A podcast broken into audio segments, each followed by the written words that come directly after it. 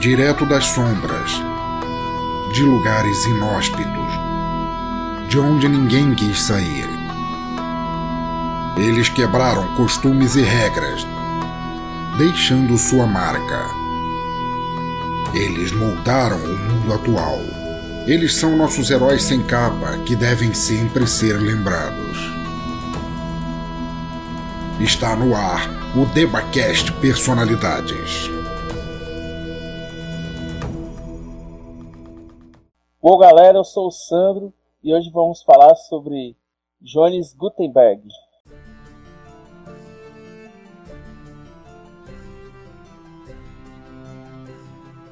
Bom, mas antes de falar sobre a nossa personalidade do mês, vamos falar da nossa personalidade convidada, jornalista e radialista.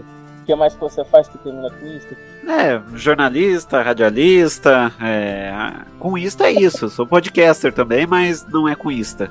Podquista. É, eu sou gremista, serve? Estamos aqui com o nosso. A única pessoa, autoridade que tem um selo próprio para patentear piadas, Yuri Brawley. Suprabá, povo! E prazer enorme estar aqui para falar do, do mestre, né? Se hoje a gente está aqui, né, enquanto imprensa, talvez até nessa live aqui, é porque Gutenberg começou lá atrás, então é um prazer enorme falar sobre ele. Fala um pouquinho aí sobre sua vida profissional de jornalista, radialista. Então, é, eu, tô, eu tô atualmente na Rádio Gralhas UFM de Araucária, né? Por lá eu faço dois programas, é, das 10 à meia-noite, segunda a sexta, to, uh, todos os dias úteis, então, né? Eu tô no Rock no Pinheiro para falar sobre o rock nacional, internacional e principalmente pinheirista, né? Que como eu chamo as bandas independentes, com qual a gente é amigo e tal, a gente conversa. E daí falamos, né? Cada dia é um tema diferente, notícias da semana, lançamentos, a banda da semana e tudo mais. E daí eu também tô com Monge Cash, podcast de entrevistas, agora programa de entrevistas, né? Porque também tá na Gralha Azul, tô, é, de segunda e sexta às 9, às 9 horas da noite. Programetezinho, né? Que agora é um pouquinho mais curto, duração curta, né? Tiro curto ali para o formato radiofônico.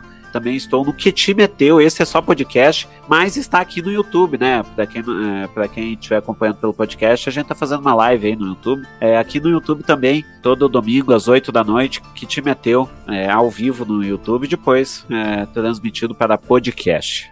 Lá vocês fazem o resumo da rodada e e outros jogos também durante a semana, né? Isso, a gente, é, a gente, a gente vai a gente vai falando umas besteiras entre, uma, entre um, comentário e outro de jogo, mas é tudo certo, tipo, um, com um pouquinho de clubismo liberado, a gente vai falando de forma descontraída aí sobre, sobre tudo que acontece na semana do futebol, os principais temas ali.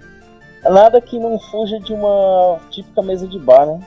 Exatamente. É o famoso, tipo, se, se, se a gente tivesse reunido ali no bar, ia ser da, ia ser da hora. Mas vamos lá, né? Dar um salve aqui pro, pro Kilton, acabou de entrar. Opa, salve Kilton. E vamos, vamos nós, né? Falar do, do Gutenberg.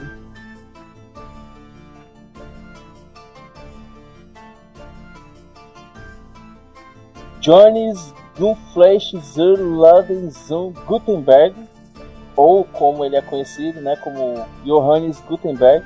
Ele nasceu na cidade de Mainz. Alguns historiadores dizem que ele nasceu em 1396, outros 1402 e tal, e aí fizeram lá um acordo de datas e foi estipulado que ele nasceu em 1400, fechado. É, tipo, na dúvida, bota ali mais ou menos no meio, né? ele era filho de um comerciante lá da, da cidade o pai dele, além de comerciante, também trabalhava como ourives, né? Ourives, para quem não sabe, é aquelas pessoas que modelam ouro. Se bem que ouro na Idade Média era até comum, né? Hoje, hoje a gente acha ele umas alianças ali perdidas e ele é misturado, né? O ouro ele era mais comum, né? Então era naturalmente menos valioso, mas mesmo assim ainda tinha aquilo lá da moeda de prata, moeda de ouro, moeda de bronze, de ouro ser mais valiosa e tal. Aí o pai do, do Gutenberg, ele trabalhava além do da loja lá que ele tinha, da, lá, da barraca lá, ele também fazia moedas para a igreja, entre outros artefatos como anéis, alianças, ouros em geral, né? Trabalho de ourives, correntes, essas coisas. E assim, sobre a infância do Gutenberg, não, não se tem muitos registros, né? Na verdade, não se tem nada, né? Eu não achei nada de tanto nenhum. É, mas vamos deduzir baseado no, no que não é que é uma criança. Né? Gutenberg devia ficar correndo pelos campos, devia ficar olhando o pai trabalhar, a mãe também, ficava, ficava sendo a criança remelento que, que toda criança é. Ou, assim, a gente tá falando de idade média, né? Pode, provavelmente ele estava tentando, sei lá, saquear alguma cidade, invadir território. é, é, fazendo parte de uma cruzada, algo assim. mais um dia na Idade Média. é. Ah, eu queria te continuar assim. Eu sou uma pessoa que eu sou, sei lá, eu tenho um. Eu não sei explicar se é uma paixão ou sei lá o que, pela, pelas coisas da Idade Média, não sei porquê. E esse episódio eu fiquei assim muito alegre de fazer ele, porque é uma história que se passa na Idade Média. Sim, sim, se funde muito com, com a idade, é, com o que era a história da Idade Média, né? Até porque o Gutenberg foi o, é, ele foi basicamente um precursor aí em algo que ajudou, por exemplo, no renascentismo. Então, é. E aí mesmo a história dele acontecendo já quase no final, né? Porque a Idade Média acabou em 1500 e não, 1468, uma coisa assim. Já, ele já, já foi bem no finalzinho mesmo ali a vida dele, mas foi na Idade Média. Foi na Idade Média, quase não sai. E também até justifica a música da abertura, né? Pelo menos umas a gente acertou, né? É, eu tava, eu tava até dando uma olhada aqui, depois, é, depois eu vou chegar lá, mas é, é, o que eu queria ver em relação à idade de Lutero, porque eu acho que os dois vão, vão ter relação mais pra frente. Não, Lutero é bem depois. Né? Sim, sim, mas eu digo relação no sentido que o Lutero precisou do Gutenberg para ele fazer as coisas dele. Bom, Gutenberg ele foi, como disse, né, ele nasceu em Mainz e aí ele depois disso ele se mudou para Estrasburgo. Na verdade ele nasceu na Mongúcia. o nome do lugar lá era Mongúcia. Mainz é para onde ele se mudou depois lá na adolescência. E aí quando, como eu disse, né, o pai dele trabalhava de Orives lá para a igreja. E aí quando foi em 1415, alguma coisa assim, aí foi que ele foi para Mainz. E aí em Mainz, como ele, uma típica criança ali da, da Idade Média, com a, a, gente sabe o estilo de vida dessas épocas antigas, né? O normal é lá vem aquela história, né, de filho de peixe peixinho é. Então assim, como o pai dele era ourives e comerciante, então ele, querendo ou não, ele passou a exercer a mesma função, né? Então quando ele se mudou para Mainz, ele também trabalhava como ourives. E ele também gostava muito de ler. Chegou a ler todos os livros que tinha na casa dele, aí ele frequentava. E como ele tinha esse acesso também à, à igreja, é, para quem não sabe também na Idade Média, é, as primeiras universidades do mundo né, foram fundadas pela igreja, então a igreja, de uma certa forma, ali na Idade Média era detentora do conhecimento, então quem quisesse ali aprender alguma coisa teria que fazer parte desse ciclo da igreja para poder ter acesso a livros. E aí, por ele trabalhar assim como o pai dele para a igreja, então ele conseguiu ali achar um pergaminho aqui, um pergaminho ali perdido. E aí tem uma coisa bem interessante, né, que nessa época, isso em 1400 e tanto, né, século XV, os livros eram feitos manuais, né, pelos chamados escribas, ou que eram os escribas. Ele pegava a história e escrevia, literalmente, né, mão. E aí eles tinham lá o coro do o coro do novilho, né, que ele eles matavam lá o, o bezerro, tiravam o couro e escreviam esse livro. E tinha que ser o filhote, né? Porque a pele era mais fina. Sim, sim, tanto é que é, eu, eu, vi o documentário, né? O Sandro até me passou o documentário sobre o Gutenberg e, e ele, fa ele, falava, né, da, da conta lá que ia precisar que cada novelo dava uma ou duas páginas. Então, tipo, pra você fazer um livro, sei lá, do tamanho da Bíblia, haja bezerro, né? É, pois é. Essa parte a gente vai comentar mais na frente também desse, desse cálculo. Aí antes de entrar lá no, nessa parte da prensa, é só um, fazer um pequeno puxar aqui a máquina do tempo aqui por alguns anos antes, ali no século XIV, que lá na China os chineses eles tinham criado uma mistura lá de restos de tecido com outras. Era tecido, folhas e sei lá o que lá que eles misturavam. E aí aquilo criou um. Vamos dizer um tecido lá, um tecido bastante fino. Que depois ele ficou. Eles passaram a chamar aquilo de papel. Na Europa não era comum né, o, o uso do papel. Mas existiu o papiro que o papiro vem lá do, do Egito antigo, né? Os egípcios eles criaram o papiro lá por volta de 3000 a.C. E aí eles faziam as anotações dele, né? Os registros, os livros, tudo era feito no papiro. No caso do, eu citei aqui o novelo, o novelo, o, a, o couro, né, do, do novilho, porque era um negócio Sim. que era tido mais como mais refinado e tal, sabe? Coisa de, de gente de chique. E aí eles faziam isso, né? De matar o bezerro para tirar o couro. E aí, assim, lá na China, 105 DC, né, depois de Cristo, foi que Sailun criou o papel. Mas aí a gente está falando, né, claro, de um período onde não era que nem hoje, que você está aqui e ah, vou ali na China, sabe? Pega o um avião, vai. Ou pela internet você consegue conversar com alguém que esteja na China na Idade Média era um pouquinho mais complicado você simplesmente sair e tá, tá ali na China. Sim, sim, tipo, era, era um baita do, do trampo, tipo, é, pra você ter uma ideia, você pega um avião é, hoje em dia e na, pra chegar na China, por exemplo, considerando escalas e tudo, você leva o quê? Umas 36, 48 horas por aí, se muito. Imagina cavalo. é, tipo, isso isso a cavalo você iria, quando muito, da, da Itália até, sei lá que país que é na divisa, Suíça? Da, da Itália à Alemanha. É, então, você ia da, da Itália à Alemanha se muito, se você tivesse meio perto. Então, tipo, geralmente uma viagem de um país para outro levava meses e é, o que dirá para um outro continente, que era o caso da China. Então, para essa tecnologia do papel chegar no, na Europa, levou tempo fico pensando que o cara sai ali, por exemplo, dessa parte do, do, norte da Alemanha ali, que já é mais aquela parte das montanhas geladas, aí depois você vai descer, né, pega aquela parte do leste europeu ali que é mais campo, aí você passa pelo Oriente Médio que é deserto, para depois passar pelo Himalaia que já é neve, para chegar na China. Até por isso que os principais países, né, é, se você for pensar na época, eram Espanha, Portugal, Itália também era bastante importante, tanto é que o Vaticano se firmou lá em Roma, porque era, eram países que tinham litorais, então é, até por causa disso que eram, eram financiadas grandes navega navegações por ali, porque era mais fácil, entre aspas, eram países mais ricos por terem esse litoral, eles tinham acesso de barco. Dava para ir de barco, mas era uma viagem meio longa assim mesmo, né? E, e sempre tinha aquela premissa, né? Que eles nunca chegavam na China, né? Que eles sempre paravam na Índia. E na Índia provavelmente tinha papel. Que a, a Índia já é mais próximo da China, então era mais fácil deles adquirirem. Mas aí era um negócio que tinha aquele custo de você comprar, trazer e tal.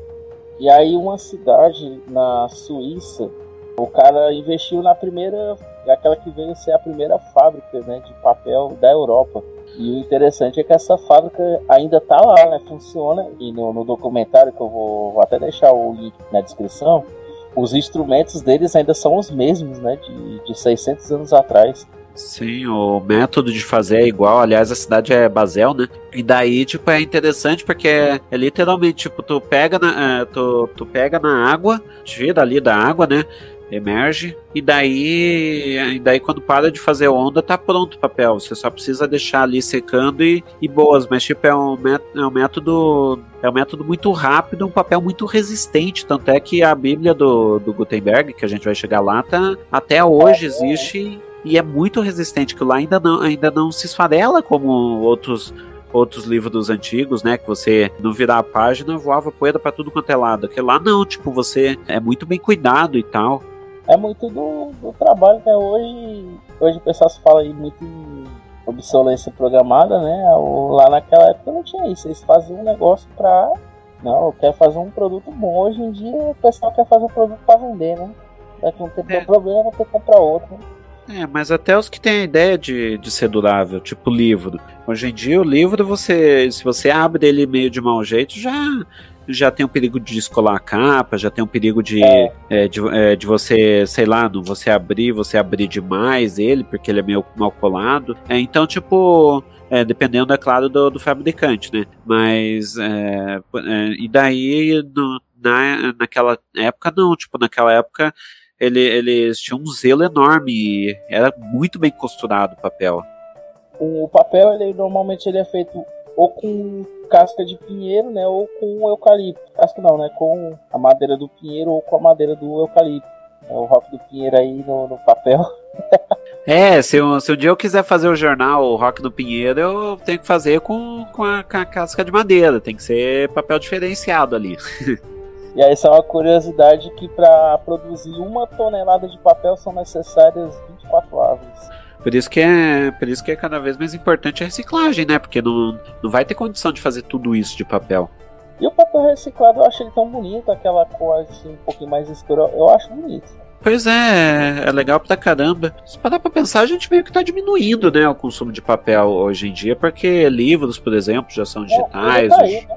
o Kindle tá aí. É, hoje em dia, se você parar pra pensar, a principal utilidade do, do papel é o papel higiênico. E isso pra quem usa, né? Que é a mangueirinha, né? É. ou, ou, então tomar banho logo. Né?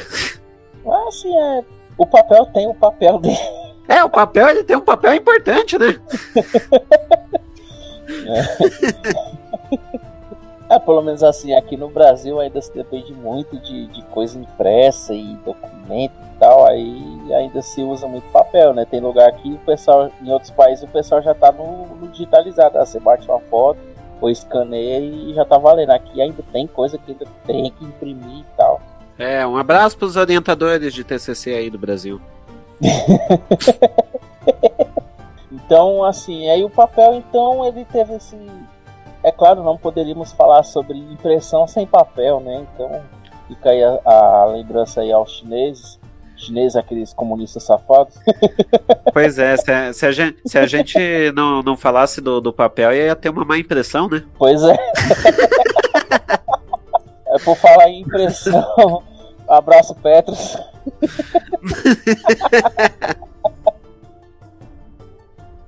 então, assim, agora que a gente já sabe de onde veio o papel e de onde ele conseguiu o papel, né? Lá em Mens, ele, como eu disse, ele gostava muito de ler e ele chegou a conhecer ele, os escribas, né? Os escribas eram o quê? Eram pessoas contratadas para escrever livros. Né? Mas não escrever de ser um autor, né? Ele escrevia literalmente. O autor do livro entregava a história e eles já escreviam na forma do, do livro. Sim. Então esse era o trabalho do, do escriba. O famoso monge copista, né? É... Isso. Daí o uh, relatos e relatos do povo que ficava com cãibra no, no, no, na mão, cãibra nos ombros, não aguentava mais, como ficava na mesma posição. Os caras ficavam com, é, ficavam com diversas doenças, é, doença não, é lesão, né? Então, tipo, os, os monges copistas eram, eram uns guerreiros aí. É legal porque no próprio. É, ele citou a Bíblia, né? Que, que tinha os comentários Aí sempre eles deixavam lá, ah, hoje eu estava com dor nas costas, hoje minha mão estava doendo. Aí eles deixavam essas notas de rodapé. Sim, sim, tipo, era, eles falavam, você não imagina o trabalho que foi para fazer um Corinthians. cada, cada versículo era um choro. É, e acho que assim, isso aí era com qualquer livro, né? Não, necessariamente com a Bíblia, porque a gente fala, é, fala-se muito da Bíblia, porque a Bíblia ela é um livro muito grande. É que como, como a igreja era, era a entidade mais rica da época, naturalmente a igreja era era quem tinha mais potencial para fazer os livros e tudo mais. Então, tipo, um livro de outra coisa, se, tipo, tivesse. É, nem se comparava com o tanto de cópias que uma igreja podia fazer. Então, tipo, a, a igreja ela dominava, né, na época, tudo, todas as escritas e tudo e tal, e até o que não era, é, Bíblia era feito pela igreja, então, é, é então tipo, dentro da igreja mesmo, é. Sim, sim, tanto é que é, aí, né, quando surgiu-se, né, a ideia de fazer algo do tipo que o Gutenberg fez, é, a igreja fica, a igreja tinha, tinha o que de, ah, por um lado eles queriam porque ia, ia ajudar, né, a fazer a Bíblia, ia tornar ela mais acessível para todo mundo e tal, ia ajudar até a própria igreja, né, é, para ter uma Bíblia em cada igreja e tal. Mas por outro lado, tipo, todo mundo vai ter acesso à, leitura, isso e aquilo. Então, tipo, fica, tá, a gente investe ou não nisso? E isso gerava muita divergência na igreja foi debatido muito, mas eles visaram muito a questão mesmo da popularização da Bíblia, porque às vezes a pessoa, as pessoas elas queriam, né, ter acesso, por exemplo, elas só, só viam a Bíblia quando estavam na igreja. Então, na visão deles, ah, se, se, se a gente pode fazer várias, já facilita a distribuição, né, a venda e tal. Sim, tem, sim. Aí o Gutenberg vendo lá isso, que de como era feito o trabalho, de como era tortuoso o trabalho, porque acredito eu que cada escriba fazia uma Bíblia, né? Porque quando o cara terminava, ele já tava. Tipo, pra ele foi o apocalipse mesmo, né? Quando ele chegava no final.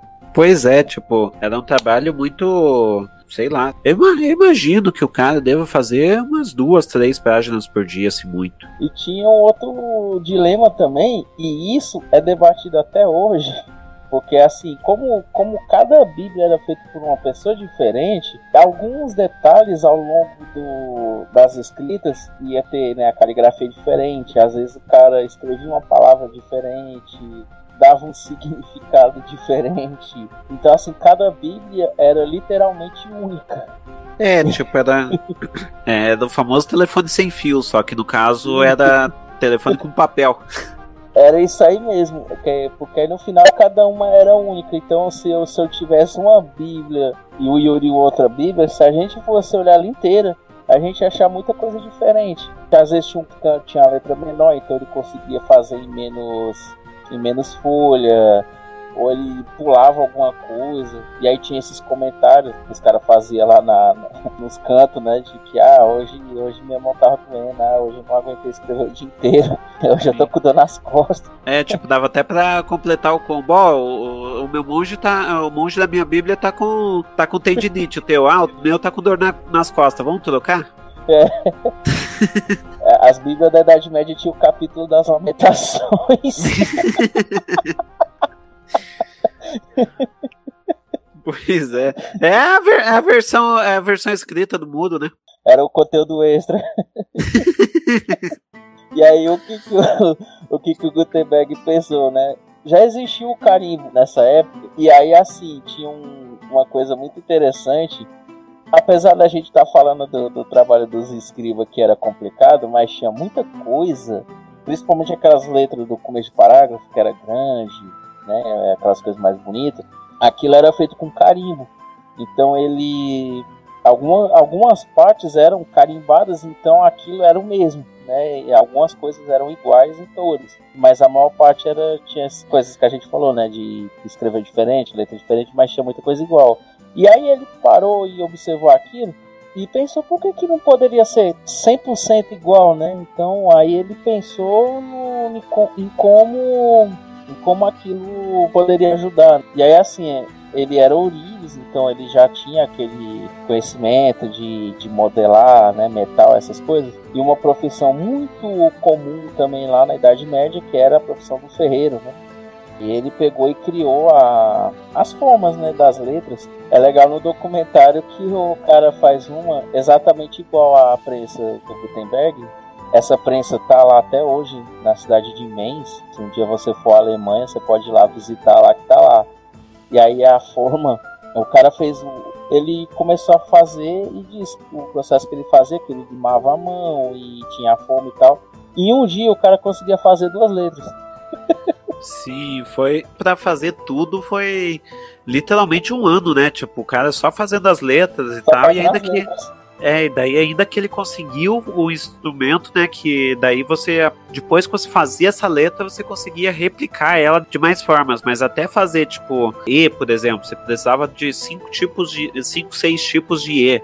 É, Fs, precisava, é, você precisava de é, de pelo menos uma maiúscula, uma minúscula, e ia indo. Então, tipo, ele fez todo um rolê que ele precisou de um ano inteiro só para fazer as letras.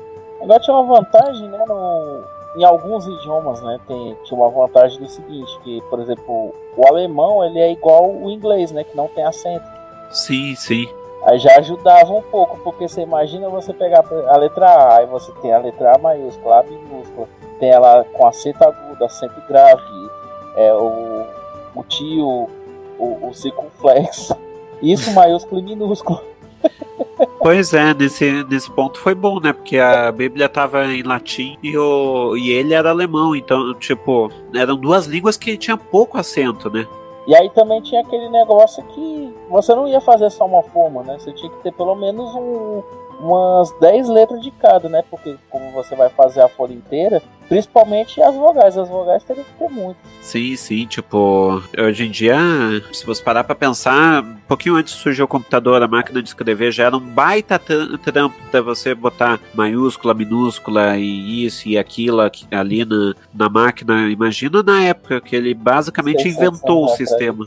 Aí, pois é, aí você tinha que fazer diversas letras. Aí lembrando, era, du era duas letras por dia. Mas é assim, provavelmente ele não faz, faz isso só, né? Ele deveria ter mais alguém ajudando ele, então agilizava para quatro por dia, sei lá, seis, dependendo sim, da, sim. da letra. E aí ele passou um bom tempo para fazer só as letras, para depois ele fazer de fato a máquina. Né? Que a máquina era o que era? Era uma mesa onde você tinha lá um, onde você colocava a folha, embaixo você colocava uma placa com o texto, todo o texto da página, aí você colocava lá a folha e vinha parte da prensa mesmo, né? Que era o que era um o que, o que eu acho mais parecido com a, com a prensa lá que ele usava é aquele negócio que o pessoal usa para fazer queijo. Ah, sim. É, basicamente. É, tipo, é, basicamente você botava numa espiral, né? Daí você rodava aquela espiral, a prensa ia para baixo e daí pressionava, né? A, a, prensa de forma que, que a tinta a tinta grudava na, na folha, né? Então você botava a folha ali, a letra ficava embaixo, né? Então você tinha que pensar até de uma forma espelhada. Daí girava aquela espiral, prensava e daí é literalmente um carimbo. Prensava ali a tinta na, na folha e dava. E aí o interessante foi porque nessa época, né, ele tinha dois, dois sócios, né? Eu, quando ele elaborou a ideia, aí ele chamou duas pessoas e não, a gente vai juntar aqui o dinheiro vai construir pelo menos uma máquina, né, para fazer e depois quando essa máquina ficar conhecida, a gente tenta um investimento maior para fazer outras. Ele tinha dois parceiros e aí eles tinham dinheiro e o que aconteceu, né, na, na Idade Média Assim como na nossa idade atual, contemporânea, tinha uma pandemia de peste negra. E esses dois parceiros do, do Gutenberg morreram devido à peste negra. Eles contraíram a doença e não, não sobreviveram. E o pior disso não foi nem os, os parceiros dele ter morrido, até porque quem ia fazer a máquina era ele, né? O pessoal ia entrar mais com a parte do dinheiro. A família desses caras pegaram o dinheiro de volta. Não, a gente isso aí era coisa dele e ele morreu diretamente. Várias tretas é. familiares. Sim, sim, era. E era bem complicado, porque assim, você não podia falar publicamente, estou fazendo tal máquina. Como a igreja estava procurando isso e ela ia investir em quem fizesse primeiro, é, cada, cada equipe trabalhava por si só, porque é, se um ficasse sabendo, ia tentar copiar. E daí o Gutenberg era esse, esses dois, fechou a gente aqui, não, não, ninguém mais, ninguém fica sabendo mais se ali no celeiro e já era. Era muito fácil plagiar, ó. Pô, hoje em dia qualquer coisinha já vira plágio, a gente conhece alguns, inclusive. Hoje então, a gente tipo... consegue provar, já, já passa por isso, imagina naquela época. Sim, sim. Hoje é, mais, é, muito mais fácil você comprovar um plágio e tal. Naquela época, não. Naquela época, tipo assim, ah, é, tá sendo, é, tem alguma maneira de provar que foi plagiado? Não. Então, tipo, é meu. Dane-se. Tanto é que tem várias pesquisas e tal, que com o passar do tempo foi comprovado que era de outra pessoa, e daí por causa disso acabou que depois foi se reconhecendo. Além do mais, eu vou, eu também vou dar um exemplo aqui do caso do rádio tinha várias pesquisas, né? É, pelo menos quatro pesquisas no, na época que foi criado o rádio. Daí foi feito pelo, pelo Marconi. Mas uh, tinha um brasileiro, por exemplo, só que o que acontecia era falta de investimento e também, tipo, a dificuldade, né? Que era para fazer. O padre, por exemplo, não foi registrado porque o assessor do, do cara lá achou que era, era louco. é. O padre foi considerado um bruxo e o Marconi era italiano e teve que ir na Inglaterra para conseguir investimento para fazer o rádio. Então, barrava também na falta de investimento. Confira mais sobre essa história no nosso episódio 5. É, eu tava esperando você fazer o jabali, porque eu sei que é um episódio do Debacash. Convidado bom é esse que dá o link. pois é, o Mas a ideia, desde, desde o do primeiro episódio, é justamente isso: é você vir de lá pra cá, né? Do, da Idade Antiga pra cá. E aí quando eu for falar de alguma coisa, ah, fulano fez isso, ó, no episódio tal, tá lá. Sim, sim. E foi, e foi isso, né? Lá era complicado mesmo, o pessoal roubava e, e pronto, né? Isaac Newton mandou lembranças. É.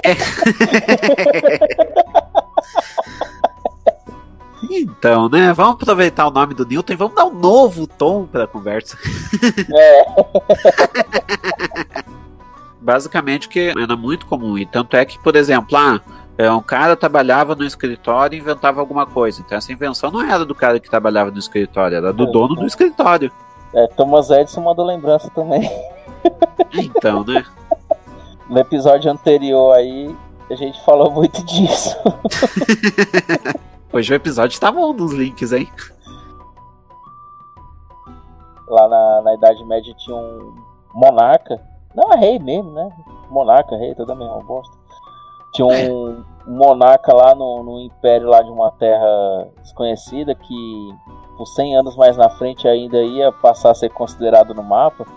Aí um monarca aí futuro dessa época disse: Ah, peste negra o quê? Isso é só uma berruguinha. mano."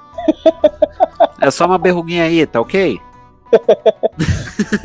É só pingar a vela em cima que resolve.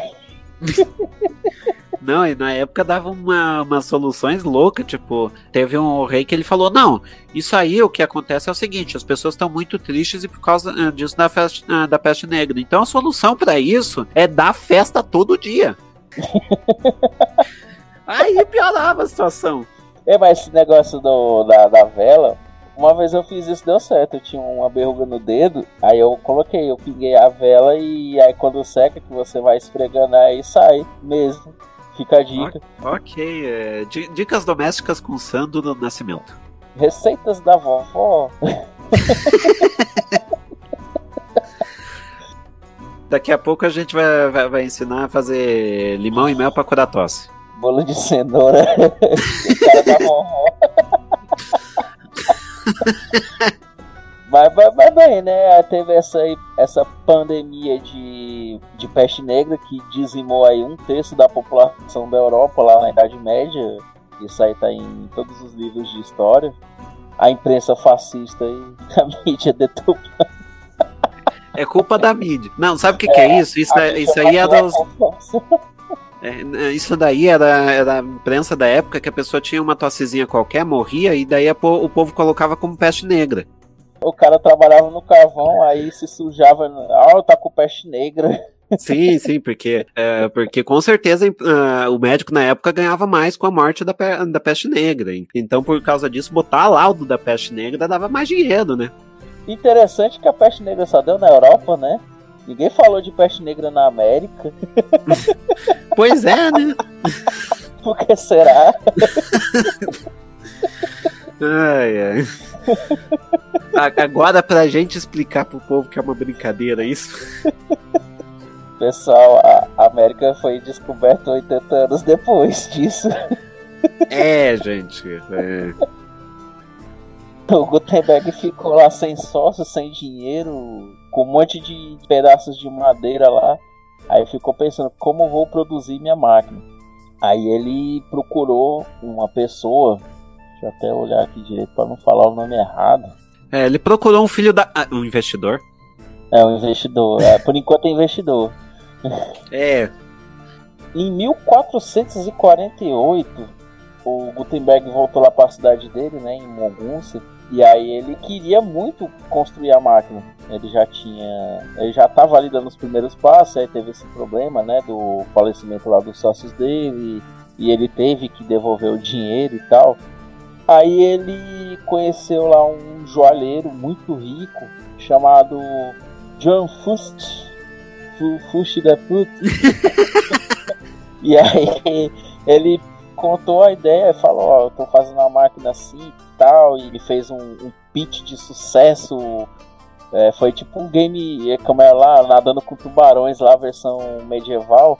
Daí o cara olhou assim, ô, beleza, precisa de quanto? E aí ele falou lá quanto ele precisava, o cara deu dinheiro e aí ele saiu, oh, conseguiu dinheiro e tal. E aí ele pegou e construiu, de fato, a primeira prensa né, da, de toda a história da humanidade. Sim. E aí ele. Interessante que o primeiro livro impresso foi um livro de gramática. Sim, sim. É, ele fez dois, ele fez dois papiros, né? Um livro de gramática. E daí, como ele precisava impressionar, é, ele precisava impressionar a igreja, é, então daí, aí ele fez um negócio papal lá, um, um induto papal lá pra, pra tipo assim, então, né? Tem esse negócio de gramática aqui, mas eu sei que vocês não vão querer ler isso, então deixa quieto. É, gente, é, tem esse induto papal aqui, ó. Eu tô fazendo coisa religiosa aqui, né, acho que vocês vão gostar. Botou uma plaquinha verde-se artigos religiosos. É. É tipo isso. O bispo lá da, de Mainz, né, ele acha muito interessante. Ah, beleza, faz 300 vidas pra mim. Só. Assim, né, a, a, a nível, se a gente for falar dos dias de hoje, 300, 300 livros, né, no caso, é uma coisa que, vamos por o, o tamanho da Bíblia, é coisa que em um mês, em um mês não, em uma semana tá, tá feito, né. É, mas Aí- tipo, mas só pra você ter uma ideia, eu eu, entrevi, eu conheço e entrevisto, né, escritores no, no Mongecast, olha aí o link. É.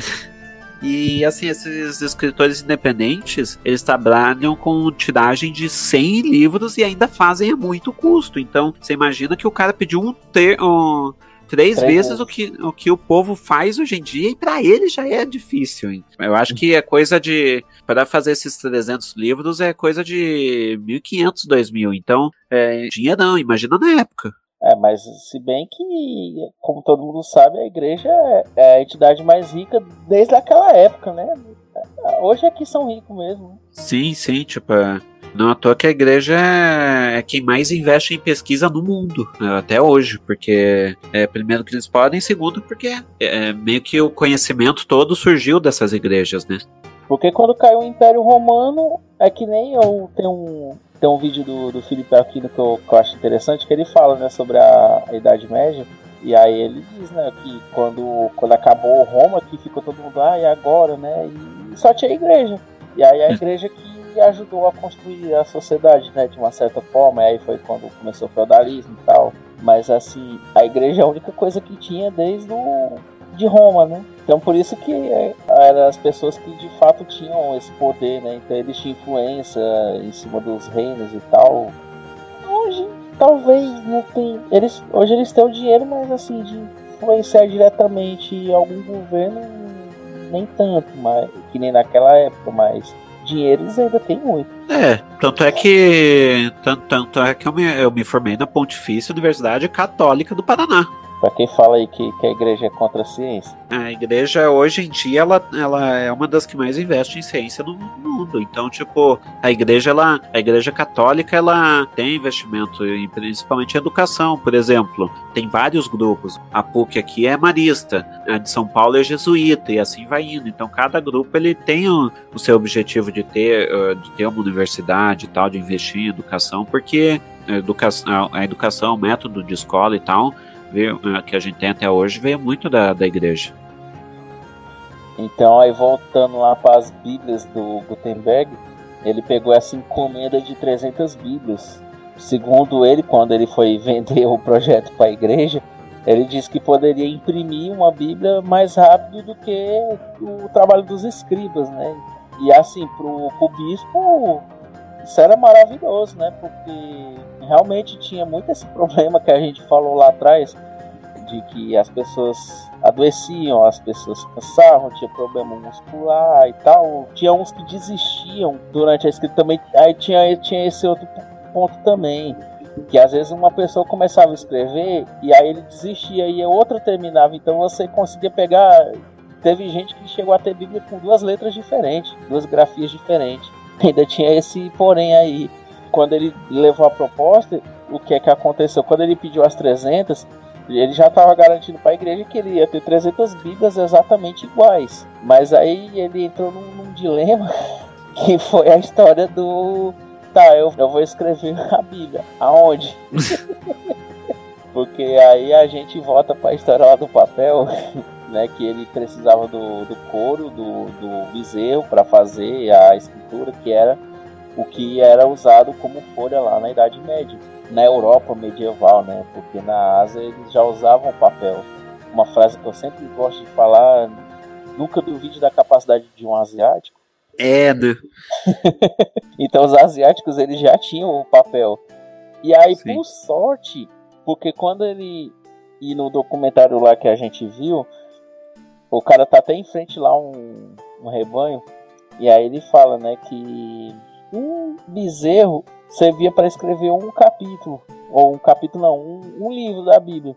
E aí ele tá assim em frente a um rebanho, aí ele fala, ó, aquele menorzinho dá para escrever um, um, livro lá, tá? O outro ali dá para escrever o Gênesis, aquele maiorzinho ali que dá para fazer o Deuteronômio. Aí ele vai apontando para cada um e dizendo qual livro. Então ele precisava de 25 bezerros para fazer uma Bíblia completa.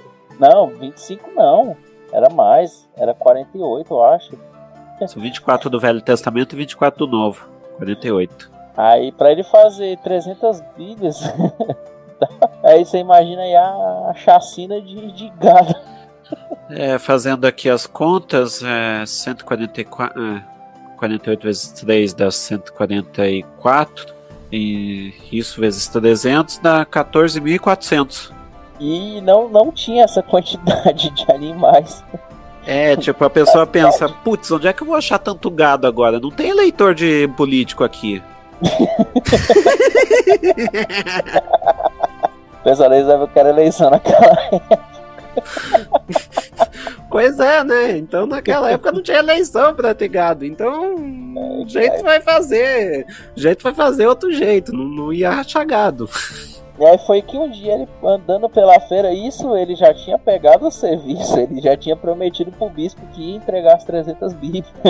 aí ele, aí um dia ele andando na feira, ele viu uma coisa que chamou a atenção. Ele, ele viu um tecido que era diferente, né? A gente diz tecido porque até então era conhecido como tecido. Ele, não, isso aqui o pessoal usa para escrever, veio da Ásia lá, do da China. E aí ele perguntou onde é que o cara tinha conseguido. Aí ele falou que tinha uma fábrica na Suíça. Aí o que, que, que, que ele fez? Ele pegou lá o cavalo dele e foi para a Suíça. Ele montou na carruagem embora, chamou o Uber. Eu chegava no Uber e falava, Uber, chega aí que eu tô com o Carvalho. Foi uma viagem do Carvalho, hein? Se bem que da Alemanha pra Suíça é, é próximo.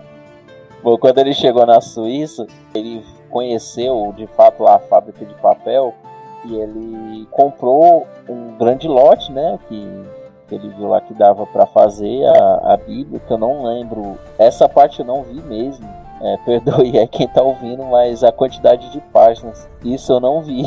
mas era bem grande. Em todo caso, a gente fala que era muita página. É. E aí ele levou, como eu disse, né? Ele foi de carroça, então ele voltou com essa carroça carregada de folhas é aquela história, né? Tacar pau fazendo as Bíblias. E nossa, quando ele entregou a Bíblia, o, bispo ficou maravilhado, porque realmente é uma coisa fantástica você pegar é, aquilo que o escriba ali levava ali com, sei lá, meses para fazer, o cara fez ali muito menos tempo. Uma, aquela quantidade, se fosse para ser feito manual, levaria anos para eles conseguirem. Então ele conseguiu ali no, no período bem mais rápido tinha uma curiosidade, né, que quando ele ia fazer a impressão, ele já deixava o espaço, porque como ele já tinha aqueles carimbos, né, da primeira letra, aí então ele já deixava aquele espaço, não, aqui vai ser aquela letra, então já deixa o espaço aqui, que aí quando terminava ele já carimbava, né, para completar. E os desenhos, né, as, as gravuras que tinham na Bíblia eram feitos à mão, então cada cada Bíblia daquela foi. Os desenhos foram feitos 300 vezes. Alguém desenhou ali 300 vezes. Pois é, e eram uns desenhos belíssimos, tipo, era muito caprichado. Era um negócio assim que a pessoa vê aquilo. E aí aconteceu o que já era esperado, né? Que fez sucesso, né? As Bíblias do, do Gutenberg ficaram muito conhecidas ali no, no norte da Alemanha e, consequentemente, chegou ao Vaticano algumas cópias. E aí a gente volta lá pro John o First, ele hoje ele faz o que muito bancário aí por aí faz, né? Lembra que eu falei do Shark Tank? Ele é. fez isso. Basicamente ele chegou e falou: sabe aquele dinheiro lá? Me dá. É, é, me dá o dinheiro e as máquinas. Porque ele não tinha o dinheiro, né? Então pegou as máquinas. Então, tipo, o Gutenberg ele, ele só conseguiu fazer uma outra prensa tipográfica no final da vida dele. O cara simplesmente levou tudo embora até, se eu não me engano, 1800 e alguma coisa. Este filho da mãe, não sei nem se, se é ofensa xingar a mãe do cara, ele, ele foi tido como inventor da prensa. É, eu não, não lembro do que, que aconteceu, mas eu lembro que teve um bispo que deu uma pensão no final da vida pro, pro Gutenberg. O, o Gutenberg ele ficou sem nada, ele, como dizem, né, ele ficou quebrado, né? Ou como as pessoas falam, ele ficou. ele ficou fuss. E aí a própria igreja deu uma pensão para ele em gratificação, né, pelo trabalho dele. E aí ficou nessa briga todinha desse do, do cara que tinha levado e ficou com os direitos da prensa até então. Muito depois foi que as pessoas foi a própria igreja que, que revogou, né, que foi entrou com ação quando já começou nesses certames mais jurídicos, né, assim, do hoje tudo é juridicamente resolvido, né? Naquela época cada um puxava uma espada e quem perdesse a cabeça primeiro perdia, né? Ganhou que arrancar a cabeça do outro, aí era mais complicado. Aí depois foi que começou nesses moldes mais burocráticos, vamos assim dizer. E aí a igreja pegou e conseguiu devolver a, o título né, de criador da prensa para Gutenberg. Mas foi uma briga ali ainda muito mas o cara ainda ganhou muito dinheiro em cima, né? Vamos assim dizer. Pois é. Foi muito complicado, né? Quem tinha dinheiro na época mandava. Então, tipo, basicamente foi assim, ó. Prestei o dinheiro, não dei prazo, né? Na época não tinha prazo. O prazo é. era meu. Na hora que eu quiser, eu peço. Pego. O prazo é meu é quando eu quiser. Então, agora que você fez o negócio, me paga, não tem dinheiro, azar. E é complicado. E quanta, quantas pessoas né, não, não teve esse problema? Até hoje ainda tem, se você não, não, não lê o contrato mesmo, essas letras miúdas, é, você pode passar por isso também. É, hoje em dia, imagina naquela época que nem, nem tinha contrato, né? O cara só dava o dinheiro, tá? Quando eu quiser eu pego aí, pronto. Aí o cara aí tá ganhando dinheiro, ah, aquilo ali dá dinheiro. E aí, Yuri, sobre o Fust aí, alemão, é Fust? Ele que não foi o first, na verdade. O first foi o Gutenberg. É, foi o Fust mesmo ali.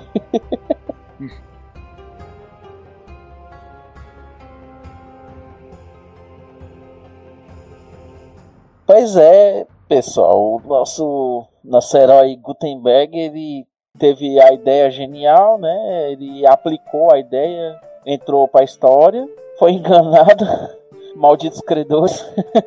É, digamos que. É, digamos que na prensa do, do Gutenberg foi imprimido o papel de trouxa dele, né? Foi, foi essa impressão que eu tive. é aquilo ali mesmo, né? A justiça injusta, assim, de alguma forma, os caras esse é o contexto da época, uma coisa que a gente sempre deve lembrar quando, quando é, principalmente nesses episódios que quanto mais antigos são, mais desleal é a situação. Então a gente está falando de um período onde quem manda é quem tem, né, quem tem bens, né? Porque até assim questão de dinheiro nem tanto, né? Era mais era bens mesmo, né? Porque o cara era joalheiro, então ele né, não precisa nem falar que com certeza ele era muito, muito rico, né? E o Gutenberg só tinha a máquina, então nesse jogo de quem de poderes, né, o poder da riqueza falou mais alto, o cara se aproveitou disso, ficou aí levando essa fama que não era dele por muitos anos, até que requisitaram, né, re, é, revogaram. Não é nem essa palavra não, mas vai ficar ela. Não, quem, quem vai levar o nome da criação é Gutenberg, né? Quem fez, não quem pagou, né? Quem financiou basicamente foi o bom bom né? O de cima sobe e de baixo desce. O rico cada vez fica mais rico e o pobre cada vez ficou mais pobre no, na história ali. Muita coisa ainda vai ser revisitada, se parar pra pensar. Muitos inventores vão se descobrir que não eram tão inventores assim. Tem muita coisa que já, de uns anos pra cá, tem muita coisa que perdeu. Ah, um exemplo que a gente tem é o, o Grambel o Graham Bell ele era associado, ele era considerado o criador do telégrafo e do telefone. O telégrafo já descartaram. Foi provado que ele não, não tinha, né? Que ele não tinha nada a ver com o telégrafo. Ele pegou um negócio que é usado no telégrafo e, e até o telefone já estão para tirar também dele.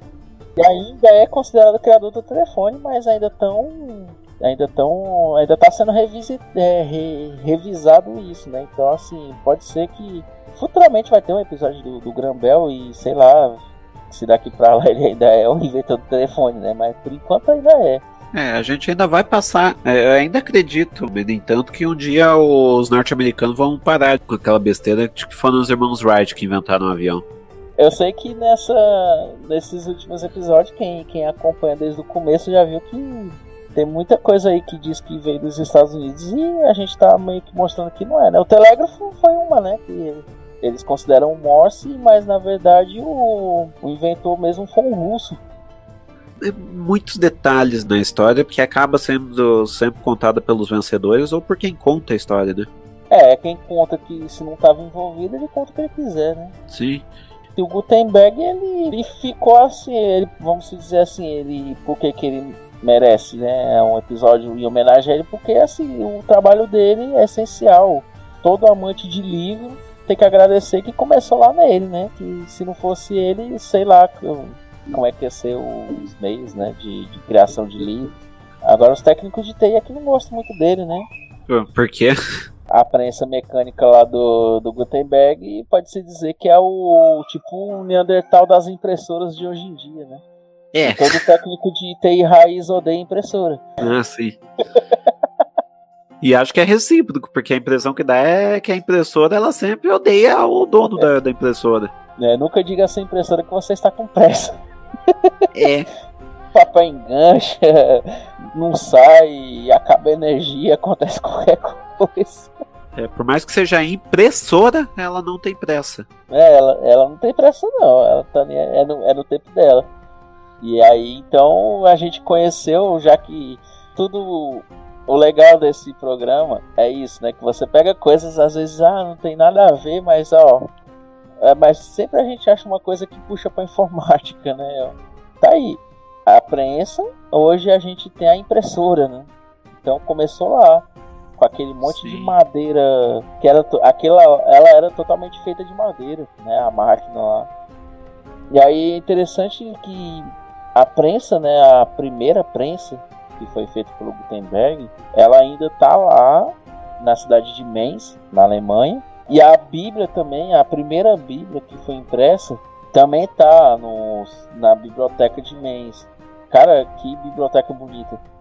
E é o que o cara falava no documentário, por mais que a gente tome os cuidados, né, usa luva ali para mexer e tal, vira com o máximo de cuidado, diferente de outros livros antigos, quando você vira a página, a impressão não dá, não dá a impressão que vai se desfazer se você virar a página muito rápido. É uma folha muito bem feita, era uma folha muito bem feita, muito bem cuidada e foi, foi um livro feito para ser resistente, durável e, e muito, como é que posso dizer, muito de, bo de boa qualidade. É, boa, é, a qualidade dele. É, é, eu achei legal na hora que o cara mostra que ele traz uma maleta, né? Aí ele vem todo de luva, aí coloca na mesa e é todo um cuidado para abrir. Aí tem uma. Dentro do, do cofre tem uma mala, aí tem lá o. É todo um cuidado, né? Sim. É, que nem falavam, tipo, se o Gutenberg fizesse metade do que ele fez, tipo, em qualidade de papel, em qualidade de tinta, aquilo lá, ele já seria um baita inventor, porque ele fez o que ninguém fez, mas ele preferiu zelar pela qualidade, fazer algo que dura até hoje. Então, pra você ter uma ideia do que dessa magnitude, aquela Bíblia, né, que eles mostram lá na, no documentário, ela foi impressa em 1455 ou seja, 45 anos antes do descobrimento do Brasil. Fazendo as contas ali, ela tem quase 600 anos. Quase 600 anos tá lá inteira. E olha que, olha que teve até Segunda Guerra lá, teve, teve. É, uma parte da cidade foi destruída durante a guerra e, isso. Sim, e tá lá, tá lá a Bíblia inteira. A única parte que tá faltando foi que alguém na época cortou porque ia precisar para anotação alguma coisa, pelo que falam. É, tem, é, tem um pedacinho lá que tá cortado mesmo. E o, e o, livro de gramática que eu citei no começo, que foi de fato a primeira, o primeiro livro impresso, também tá lá, no, só que esse tá no museu, junto com a prensa, né? A Bíblia que tá na biblioteca municipal lá. Mas a, o livro de gramática tá junto com a prensa lá no, no museu do Gutenberg. É incrível isso. É incrível pra caramba. Tipo, você pega uma sulfite hoje em dia, a 4, a, imprime alguma coisa, você pega a anotação lá, dependendo de onde você guardou, depois de um tempo você já, já era aquele papel. É. Então, e a Bíblia do Gutenberg tá até hoje. E eles citam também que teve aquele dilema lá do, do, do couro do bezerro. Ainda foi feito 10 Bíblias em couro. Aí ele disse assim, agora ninguém sabe. Ele disse assim, a gente sabe o que foi feito, mas elas estão aí espalhadas em algum lugar do mundo, 10 exemplares de Bíblia em couro, né? E que deve valer um absurdo aquilo ali. Porque aquele pois é. se acaba mesmo. Pois é, sabe Deus onde que, que, levou aquela. Sabe Deus onde que levou aquela Bíblia, mas. Literalmente. Né? É, mas é interessante isso, tipo, é, e mostra também o quão, quão versátil ela era aquela prensa, porque é, hoje em dia, para você, você imprimir. É, voltamos para o dia atuais. Para você imprimir algo, é, para você ter uma impressora que imprima em dois papéis diferentes, já tem que ser uma impressora boa. A prensa do Gutenberg fazia em novelo, em no, é, no, no papel ali do novelo, do, do novilho, e ainda fazia em papel da China. Então, tipo, era uma, era uma, era uma prensa que fazia em, em, dois tipos de papéis e provavelmente poderia fazer em mais. Você fala daí quando você vai imprimir, né? Aí tem lá na configuração da impressora você diz, né? Se é papel de foto, se é papel ofício, se é papel. É, aquele papel 30 gramas e tal. É, você define para que a impressora trabalhe de acordo com aquele papel, né? Lá no Gutenberg não. Ah, o que é? Ah, um couro de porco. Ah, bota aí, pá, imprimiu. Ah, é um papiro, pá, imprimiu. Ah, é uma folha, pá, imprimiu. Ah, é as costas de um aqui, vai, pá, imprimiu. Tem essa pois não. é. Joga lá aquela, aquela imprime. É, então, tipo, não, não tinha configuração. Ah, eu, eu vou botar em papel A3. Se bem que as folhas que eles usam lá no documentário é, é tamanho A3, né? É, tinha um tamanho lá padrão. E aquela Bíblia é gigante. Nossa. Deus, isso ali se você joga na cabeça de alguém. Não, o negócio é levantar ela para jogar em alguém. É. Deve ser mais pesado que a mesa. O que o Gutenberg fez é, é, é, tipo, eu tenho que agradecer. Hoje eu tá trabalhando com jornalismo e tal. Eu tenho que agradecer ao Gutenberg. É só isso que eu tenho que fazer. Então, se hoje eu sou jornalista formado pela, é, pela PUC e tal, jornalista, é, jornalista exercendo a profissão, é graças ao Gutenberg que começou isso lá no ano de 1400 e pouco. Eu citei aqui, né, que o depois de toda essa polêmica aí, né, que o cara tomou lá as prensas dele e tal. Não, não se tem muito registro, né? Só você sabe que depois que ele perdeu lá a prensa, ele se recolheu e ficou isolado assim do mundo, sumiu. Tem datado que ele morreu em 3 de fevereiro de 1468, em Mainz que foi onde ele passou a maior parte da vida dele. A casa da família dele, lá em Mongúcia, tem uma foto lá dele. E aí tem uma curiosidade sobre o nome dele, né? Que, como, como eu disse no começo lá, que o nome dele era Glensfleisch. Glensfleisch, lá, sei lá. É isso aí em alemão, lá, isso tá que alemão. Glensfleisch. é algo por aí. É. E, e Glensfleisch significa é, carne de ganso. então quando ele quando ele começa a, a, trabalhar e ficar conhecido, assumiu o nome Gutenberg, porque ele não queria ah, o, ah, o carne de ganso. ele queria ser é. conhecido como carne de ganso. Digamos que não, não pegaria bem, né? Então foi, foi isso, né? O, aí o Gutenberg morreu em 1468. Pelo menos a data da morte dele foi uma coisa que todo mundo entrou em acordo com todo mundo, né? Diferente da, do nascimento. Dizem mesmo que o correto mesmo é 1396. A ideia de ser no 1400 para juntar a questão do início do século XV com aquele o fim da Idade das Trevas e e outros acontecimentos ali do, do período medieval. E uma coisa que a gente não, não citou também, né? Que a prensa também, ela, como disse, né? Teve o um período, a chamada Idade das Trevas. Surgiu um outro movimento depois do Gutenberg, né? Lá em 1500 e pouco, o chamado Renascimento. A prensa, ela foi muito importante para o Renascimento, assim como as diversas obras artísticas que a gente conhece muito bem. E futuramente a gente vai falar de um grande artista dessa época também, lá no. Deixa, deixa eu até aproveitar e falar do. É, que, é, que lá no início do programa eu falei do Lutero. E é justamente isso. O Lutero ele usou a, a prensa da, do Gutenberg para porque o povo lia a, a, Bíblia, mas ele não tinha senso crítico sobre ela. Então é o que o Lutero fez lá quando ele fundou, né, o luterismo e tal, foi justamente traduzir a Bíblia para o alemão para começar a fazer o povo entender o que estava na Bíblia, ao invés de só falar em latim. É, era em latim, né? Então... Foi uma das cláusulas do, das 73 cláusulas lá do Lutero, uma delas era a questão da, do idioma, né? Que as missas eram em latim e a Bíblia era em latim e tal, e, e realmente ele tinha esse ponto aí, que, que deveria ser do idioma local também ele conseguiu fazer isso graças à prensa do Gutenberg. Então olha aí como que essa prensa ela, ela foi dominando ali pelo renascentismo também. E aí é importante porque a prensa a gente falou muito da Bíblia, até porque foi uma da, foi a, das primeiras. Foi a segunda obra feita, né? Que a primeira, como foi dito lá, foi o livro de gramática que ele fez para testar. Mas a primeira grande obra em larga escala, né? Porque 300 cópias naquela época era muita coisa, foi a Bíblia.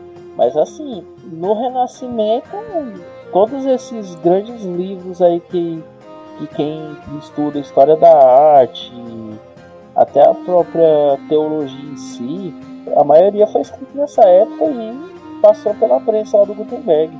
Então você aí que é teólogo, você que é artista, entusiasta aí da idade moderna. Pois é, então tipo, ah, isso tipo é incrível pra caramba. Pra você ver o tamanho da impressão que causou. o Gutenberg imprimiu a marca dele na humanidade. Pois é, foi sensacional.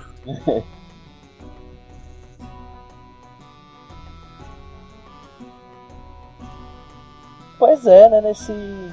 Como diria o Silvio Santos, né? Em ritmo de festa aí, bota em ritmo. ritmo de...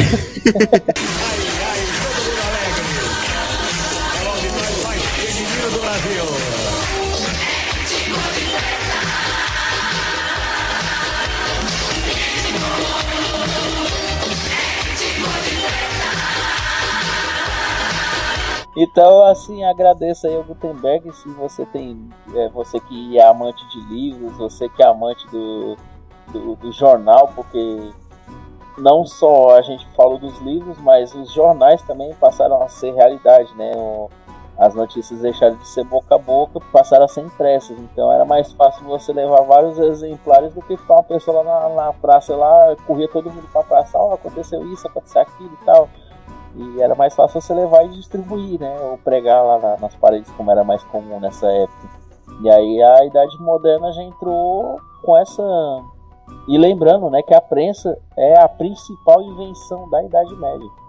Reforçando esse detalhe também. Sim, sim, sensacional. Yuri, como é que é, onde é que as pessoas podem lhe achar?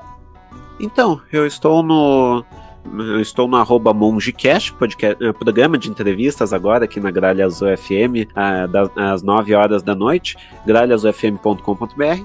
E eu também estou com o Rock no Pinheiro, arroba Rock no Pinheiro nas redes sociais, eh, eh, das 10 à meia-noite, trazendo o principal do rock internacional, nacional e principalmente pinheirista na Gralha Azul FM daqui de Araucária, Paraná. Eu também tô no, no podcast Que Time é Teu, todo domingo. Faço uma live lá com a galera falando sobre o futebol. E olha, é, a conversa começa em X e vai para Y. Então é legal demais, garanto que vocês vão adorar, gente. Pois é, e você também pode encontrar o Yuri aí pelas praças de, de Araucária também, né? e parafraseando aqui o grande Thiago Trabuco, e programa de entrevista melhor do que o Flow. É, aí eu já. Aí é por vocês, eu não posso dizer nem que sim, nem que não, mas acompanhem, é, acompanhem na, na, na Gralha Azul FM ou no podcast que vocês vão adorar. E é isso aí, pessoal. Vou ficando aqui por aqui também. Agradecer o Yuri novamente É, é bom, né, quando a gente fala assim das origens do nosso trabalho, é, é muito bom. Sim, de, demais, da caramba. História impressionante, assim, de, de, do todo e, e, algo que tá aí até hoje. E é legal a questão do, da, da, preservação, né, porque a, a prensa que ele fez ainda tá lá, né, 600 anos, e, assim como alguns dos livros. Eu acho muito bonito isso, quando a pessoa consegue guardar. Tem gente que às vezes nem, ah, se quer besteira, joga fora e pronto, se perde. O pessoal deixa o museu pegar fogo aí, né? Ah, deixa eu falar também isso aí. É. Detalhe. Bom, vocês podem me seguir lá no Twitter como arroba ou lá no, é, lá no Instagram, DebateXZ, também no TikTok, DebateXZ e Queria dizer que eu estou chateado com, com, o TikTok porque eles removeram o áudio lá do, do episódio do Les Paul. Pode nem colocar uma música com direito autoral que os caras querem arrancar. mas mas é, DebateXZ lá é, no TikTok eu coloco trechos do, dos episódios. É, é, eu uso mais para esses fins mesmo de divulgação. E no Instagram, às vezes eu falo lá alguma coisa, às vezes eu só faço divulgar mesmo, mas estamos lá. E se você estiver assistindo essa live e não for inscrito no canal, aí eu vou, vou dar uma de, de youtuber já.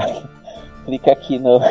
clique aqui no, no, no, em se inscrever, deixe seu like, compartilhe com os amigos, ative o sininho e tal. É, sei lá, eu acho que fica implícito se o conteúdo é bom, não precisa o cara falar pra pessoa se inscrever não. é, eu, eu penso nisso, né? Esse é o meu pensamento. É, é por isso que eu não sou famoso. é, é que assim, você tem que dar o caminho, né, também pra pessoa te achar, né? É porque já tem tanta gente que fala isso, então assim, é aquilo lá que eles falaram aí nessa tela que tá aqui embaixo, mas desse vídeo aqui, não, não do vídeo dos caras. é do é. meu. aí, não, e engraçado é que eu tô apontando e nem tá aparecendo aqui eu na tela, né? Você estava apontando para algum lugar? Não, é, pois é, eu falando aqui apontando, mas aí depois eu lembrei que eu não tenho, nem, nem câmera eu tenho. eu tô apontando aqui pro, pro, pros pães longos aqui que estão voando aqui. Mas é isso, pessoal. Então se inscreva aí no, no nosso canal do, do YouTube. E esse episódio, a versão bonitinha editada, você vai encontrar lá no, no Anchor, no Cashbox, no Podcast Addict e outros agregadores, também vai estar tá lá no Spotify. E lembrando que se você estiver ouvindo pelo Spotify, é, não deixe de ouvir a playlist Trilhas do Debacast, que tem músicas que já passaram por episódios anteriores. E você nos ajuda divulgando aí o nosso trabalho, compartilhando no, nos grupos, manda lá no, no, grupo da família, no grupo do boteco, no grupo da igreja, no grupo do, do futebol. Ainda mais agora com essa história de, de lockdown aí. Então, se você vai ficar em casa, pelo menos fica aí ouvindo um pouquinho de história e, e ciência, que é legal também. já já pelo menos ali durante uma horinha ali esquecer ali os problemas, já ajuda. E caso, caso queira contribuir financeiramente, você pode encontrar o Debatec Z no Padrim ou no Colaboraí ou o Debacash no PicPay. E aí a partir de um real você já consegue fazer aqui na nossa família feliz. e também tem a opção do, do, do Pix, né? Que é você. Você pode colocar lá o nosso e-mail que eu não disse. Que a primeira coisa que eu falo é o e-mail, não sei porque que eu, que eu fui, acho que é porque era para falar tudo de uma vez, né? Que é o debatecz.gmail.com. E aí lá você doa lá o que, que seu coração mandar e quando você quiser, né? Se você quiser doar 50 centavos a cada dois meses, fique à vontade. E aí, para dúvidas, críticas, sugestões, boletos, pode escrever lá para debatecz.gmail.com, né? Que é o mesmo e-mail do Pix. E é isso aí, estou ficando por aqui e até o mês que vem. Até, falou!